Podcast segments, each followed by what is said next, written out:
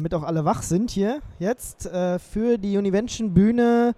Der nächste Vortrag steht an und zwar geht es, ja ich weiß nicht, kann man immer noch sagen, KVM ist der Shootingstar unter den Virtualisierungslösungen. Also es ist zumindest gehypt in den letzten Jahren, es ist im Kernel drin und ähm, ja, eine der schnell wachsenden Virtualisierungslösungen und darum geht es hier jetzt auch im nächsten Vortrag. Ich muss nur noch mal kurz den Namen. Michael Rode äh, von der B1 Systems wird uns über die Virtualisierungslösung KVM oder Virtualisieren mit KVM aufklären. Um die Frage auch gleich zu beantworten, ja, ich würde sagen, es ist immer noch äh, groß im Kommen. Ja, Thema ist Virtualisierung mit KVM. Wer sind wir überhaupt als B1 Systems? Wir sind sozusagen ein Open Source Dienstleister, beschäftigen uns im groben Sinne mit äh, Linux HA und äh, Virtualisierung und sind auch upstream in der Entwicklung von KVM bzw. QEMU KVM beteiligt. Wer bin ich? Mein Name ist Michel Rode, ich arbeite seit drei Jahren bei der Firma, ähm, bin spezialisiert auf ähm, Hochverfügbarkeit und Virtualisierungslösungen äh, und momentan arbeiten wir auch an einem neuen Buch mit KVM Best Praxis als Titel, was äh, worauf ich nachher nochmal ganz kurz eingehen werde. KVM, was ist das überhaupt? Wo kommt es her? KVM ist 2006 entstanden, beziehungsweise dort ist der erste Release veröffentlicht worden. Wurde ursprünglich von äh, Quamdranet aus Israel entwickelt und wurde 2008 von Red Hat übernommen. Seit dem Kernel 2.6.20 ist es offiziell mit drinne. Die Module selber sind äh, GPL, der User Space ist äh, als LGPL verfügbar. Seit 2006 betreiben wir auch ein Bildboard für diese beiden Projekte, unter der genannten Adresse auch erreichbar für jeden. Voraussetzung für KVM, damit man es überhaupt benutzen kann, ist äh, die Hardware-Virtualisierungstechnik von Intel oder AMD bei x86 CPUs, inkludiert natürlich auch 32 und 64-Bit. Möglich wäre auch eine System-Set-Architektur, PowerPC oder Italium. KVM selber hat zwei Bestandteile. Das einmal ist, sind beides Kernel-Module. Das eine ist ein, äh, das KVM.ko, was den, was den User Space bereitstellt.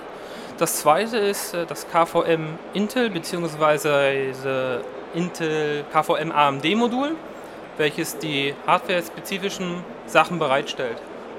Des Weiteren wird benötigt ein modifiziertes QEMU für die Hardware- und I.O.-Operationen. Man muss dazu sagen, mittlerweile ist es nicht wirklich mehr nötig, QEMU KVM zu nutzen. Es ist mittlerweile komplett gemerged, man muss es nur beim Bauen mit enablen.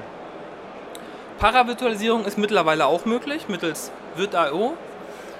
VirtIO ist aber nicht von KVM entwickelt worden, das ist ein eigenständiges Projekt grundsätzlich könnte es auch äh, Xen benutzen, aber man hat sich darauf geeinigt, dass KVM und VirtIO, die beiden machen das zusammen und VirtIO stellt die Para-Virtualisierungsschnittstelle für KVM bereit.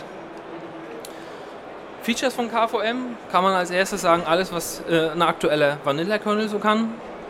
Des Weiteren Kernel Same, Kernel Same Patch Merging Sprich, äh, ich kann Memory overcommitten, ich gebe jeder Maschine 2 GB, obwohl ich nur 1 GB habe, beziehungsweise 2 GB habe.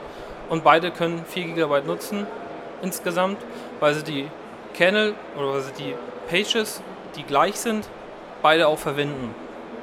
Des Weiteren ist äh, recht neu noch, beziehungsweise nicht recht neu, aber äh, das PCI Pass-Through mit DMI Remapping braucht aber eine wirklich aktuelle CPU und Chipsatz, weil es äh, von Intel das äh, VTD braucht oder von AMD das IO MMU.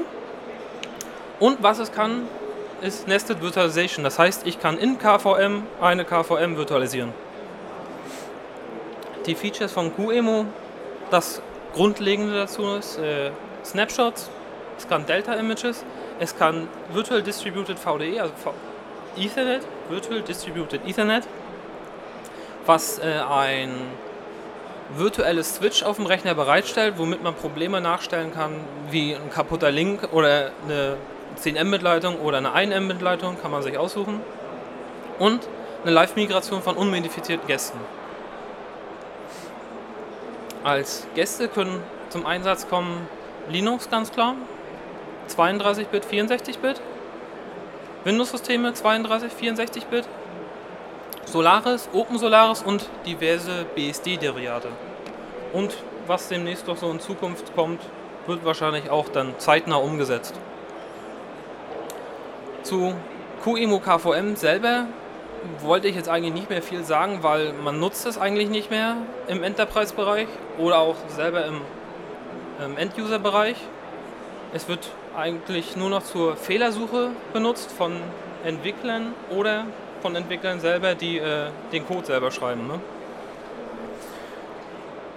Heutzutage nutzt man eigentlich so eine Virtualisierungsschnittstelle, die sich libvirt nennt. Es ist eine universelle Management-Schnittstelle. Ich kann damit auch Xen ansteuern oder äh, LXC, VMware ESX Server. Es ist komplett geschrieben in C und eine Besonderheit dabei ist, die Konfiguration ist über XML-Files. Das heißt, meine Guests haben eine XML-Konfiguration, meine Netzwerke haben eine XML-Konfiguration und meine Storage Pools haben eine XML-Konfiguration. Gehe ich nachher nochmal ganz kurz drauf ein. Verwaltet wird das Ganze entweder über eine grafische Oberfläche oder über eine Kommandozeile. Das ist jedem selbst überlassen. Es ist Remote-Verwaltung möglich. Das heißt, ich kann an Standort X sein und an Y steht mein Server, den ich verwalten will. Ein Client ist verfügbar für Linux, für Windows, für OS X. Und es unterstützt C-Groups, die C-Groups Ressourcenverwaltung. Heißt, ich kann meine CPU-Ressourcen aufteilen, ich kann mein Memory aufteilen. Wer da Interesse hat zu C-Groups, da hält ein Kollege am Samstag um 12.30 Uhr hier den Vortrag. Spannende Sache. Ja, und eigentlich habe ich mir gedacht, wir zeigen noch mal ein bisschen was, oder? Dann habe ich nun die ganze Zeit von KVM erzählt und wollen wir mal ein bisschen was zeigen. Als erstes würde ich dir mal den, Wirt-Manager zeigen. Das ist die grafische Verwaltung die eigentlich bei jedem dabei ist, beim SLES, also beim SUSE Linux Enterprise Server, bei Red Hat, bei Ubuntu und wie sie sich alle nennen. Man muss es eigentlich nur noch installieren. Was ich damit machen kann, ist, ich kann zum einen mir den Host anzeigen lassen, was CPU-Usage, Memory-Usage und so weiter und so fort. Ich kann meine virtuellen Netzwerke verwalten, ich kann neue anlegen, ich kann Storage Pools anlegen. Das können NFS-Laufwerke sein, das können äh, stinknormale Festplatten sein, das können ähm, LVM-Datenträger sein. Und Network Interfaces werden leider vom libvirt nicht supported, beziehungsweise vom Virt Manager. Wenn ich jetzt nur eine virtuelle Maschine hier einfach mal starten kann, brauche ich nur noch auf diesen kleinen Play-Button drücken habe jetzt hier mal demonstrativ einen Slash 11 SP1 genommen. Ich habe jetzt hier die Möglichkeit, mir auf die Konsole zu verbinden oder aber die Daten der virtuellen Maschine anzeigen lassen oder sogar zu ändern. Ich kann hier die Performance mal angucken, CPU, Memory, Disk und Network I.O. Ich kann die Prozessor höher setzen, ich kann die an verschiedene Prozessor binden Memory ändern, Bootreihenfolge ändern, alles was ich so mit dem richtigen Rechner auch machen könnte. Ich kann neue Laufwerke auch hinzufügen. Ich kann Netzwerk-Devices hinzufügen zum Beispiel. Dabei kann ich auch anders. LibVirt erstellt von Haus aus eigentlich eine Bridge, ein eigenes Bridge, was, was im NAT läuft. Das heißt, sämtliche Gäste werden per Default da reingehängt und kommunizieren mit der Außenwelt über NAT. Ich kann aber auch genauso gut meine, meine Netzwerkschnittstelle auf eine Bridge setzen und kann die KVM-Gäste so einrichten, dass sie auf dieser Bridge hören und demzufolge eine IP-Adresse aus dem hier zum Beispiel Cebit-Netz bekommen und damit als ganz normale Clients agieren. Genau. So sieht dann einfach die Konsole aus. Ja. Er hat mich jetzt halt gewarnt, dass er den Pointer gegrabt hat, also den dass ich den Pointer nicht mehr bewegen kann, sondern festgelegt ist auf die, auf die virtuelle Maschine und nicht mehr benutzen kann im System. Hm. So. Das war es eigentlich auch schon mit dieser virtuellen, äh, mit dem Virtual Manager, beziehungsweise Virt Manager auch. Ich lasse die mal laufen, weil die können wir vielleicht noch brauchen. Ja, Frage. Ich verstehe es akustisch gar nicht. Nee, das ist, ja, gute Frage. Nee, das ist leider nicht live. Ähm, ich muss dazu die virtuelle Maschine einmal richtig runterfahren und wieder neu starten. Das äh, ist halt, kann man nicht ändern. Man, ich bin mir jetzt gerade nicht sicher, ob es vielleicht sogar geht, dass wenn ich jetzt die, Virtu äh, den Guest mit dem RAM oder MEM-Parameter starte und den zum Beispiel auf 4 GB setze, ihm aber beim Starten nur 2 GB gebe, dann erkennt er das ja. Und wenn ich dann im Nachhinein das ändere, ob er das dann akzeptiert. Würde ich aber grundsätzlich davon die Finger lassen, weil ist nicht so optimal. So, jetzt habe ich die ganze Zeit von XML-Files vorhin noch erzählt. Dann will ich die auch mal kurz zeigen, wie die aussehen. XML-Files für, für den ersten Augenblick ein bisschen blöde, weil ähm, erstmal unübersichtlich, aber ich sag mal, nach, einer, nach drei, vier Tagen hat man das raus, wie das funktioniert und ist eigentlich auch übersichtlich. Wir haben hier oben zum Beispiel den Namen, den kann man grundsätzlich immer ändern.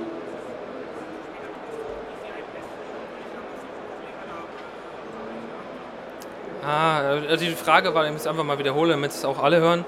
Äh, die Frage war, ob ich zu PCI Pass-Through nachher noch was sage. Ähm, würde ich jetzt erstmal Nein sagen. Wir können, ähm, wir sind auf dem Stand und einfach nachher mal kurz vorbeikommen, dann können wir das kurz mal durchgehen sonst. Das würde ich jetzt weil es ist recht komplex und alles klar. Genau, also ich habe hier die Einträge für den Namen, für den Memory, für die CPUs und Bootreihenfolge, Features, alles Mögliche. Wie gesagt, wenn man einmal drin ist, dann äh, ist es recht einfach. Wir haben jetzt hier zum Beispiel mal so einen Disk-Abschnitt. Da steht halt, es ist ein Block-Device, es ist eine Disk, der Treiber und der Source-Device. In dem Fall ist es sogar ein LVM-Datenträger. Und ich benutze hier den Virt.io. Heißt, äh, ich mache eigentlich schon Paravirtualisierung mit dem System. Hat auch den Vorteil, die Paravirtualisierung, es bringt mal eben 30, 40 Prozent mehr. Hier unten habe ich eine CD-ROM noch eingebunden, beziehungsweise eine DVD, das ist das Less Image. Und alles andere wird danach uninteressant oder nicht mehr benutzt. Okay, halt das Netzwerk noch. Ich kann für jede virtuelle Maschine ein eigenes Netzwerk, äh, eine MAC-Adresse definieren. Ich kann sagen, welches Netz, welchen Device-Treiber er nehmen möchte. Man muss dazu sagen, zu diesen Device-Treibern, der Standard-Device-Treiber, der benutzt wird, das ist der, der Realtek. Der ist relativ langsam und unperformant. Davon eigentlich die Finger lassen. Das wird schon gefühlt 100% besser, sobald ich dann den PCI-Net oder den E1000 nehme. Dann habe ich schon mehr Performance als normal. Ja, naja. Die Zukunft von KVM ist äh, sicher, da es im Kernel ist, es wird weiter gepflegt. Ähm, ein großes Problem dabei ist noch momentan, damals, wenn man das QEMO selber genutzt hatte, hatte man die Chance, in, diesen, in den sogenannten QEMO-Monitor reinzukommen. Da konnte man äh, die Live-Migration anstarten, man konnte die Geräte sehen, man konnte Geräte hinzufügen, Auslastung sehen und so weiter und so fort. Das geht mit LibWirt leider nicht weil wird genau diese Schnittstelle benutzt, um die, um die Guests zu managen. Da ist man aber am Arbeiten, und zwar das sogenannte QEMO Monitor Protokoll. Damit soll es nachher möglich sein, sich über einen Telnet-Port drauf zu verbinden und kann dann den, die QEMO, äh, QEMO 1, 2, 3, die QEMO-Konsole wie gewohnt benutzen. Kann Kommandos absetzen, kann migrieren, stoppen, starten, pausieren. Spannendes Projekt auch, Kemari. Kemari ist äh, Faulty Tolerance, das heißt, ich habe zwei Systeme, die laufen irgendwo, idealerweise getrennt. Auf beiden läuft die virtuelle Maschine, auf einem aktiv, auf dem anderen passiv gestartet. Wenn jetzt nun auf dem einen Host die, oder der eine Host komplett ausfällt, dann läuft die virtuelle Maschine auf dem zweiten unterbrechungsfrei weiter. So die Theorie zumindest. Auf dem Stand wer Interesse hat, können wir das gerne auch mal zeigen. Aber ich, äh, von Produktion würde ich da dringend noch abraten von. Das äh, dauert wohl noch eine Weile, bis es produktiv benutzt werden kann. Das weitere interessantes Projekt ist äh, Sheepdog. Sheepdog ist ein verteilter Storage. Ich habe irgendwo mehrere Rechner stehen, die mein Storage bereitstellen und als Client kann ich nur noch darauf zugreifen. Ich greife auf eine Pool-Adresse oder eine Cluster-IP-Adresse sozusagen zu und kann habe den Storage überall. Da ist es mir egal, wo er liegt. Da ist auch schon die letzte Folie, interessant. Wer Interesse hat, kann danach gerne nochmal vorbeikommen. Die eine Frage mit dem PCI Pass-Through können wir dann nochmal kurz durchgehen. Was vielleicht noch interessant ist, äh, wir schreiben gerade ein Buch, das nennt sich KVM Best Praxis. Das kommt im dritten Quartal raus äh, beim D-Punkt Verlag. Befasst sich mit sämtlichen Problemen, die man so im Alltag hat bei Business-Kunden. Es geht darum, um um Live-Migration zum Beispiel oder wie migriere ich jetzt von einem Xen-System auf ein KVM oder von einem VMware-System auf ein KVM.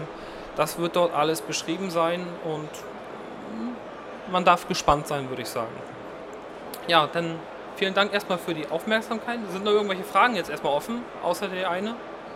Ja, dann einfach am Okay. Stand vorbeikommen, wenn, Genau. wenn noch irgendwas offen ist. Und ja, dann erstmal vielen Dank, Michelle Rode, Vielen Dank. zum Thema Virtualisierung mit KVM.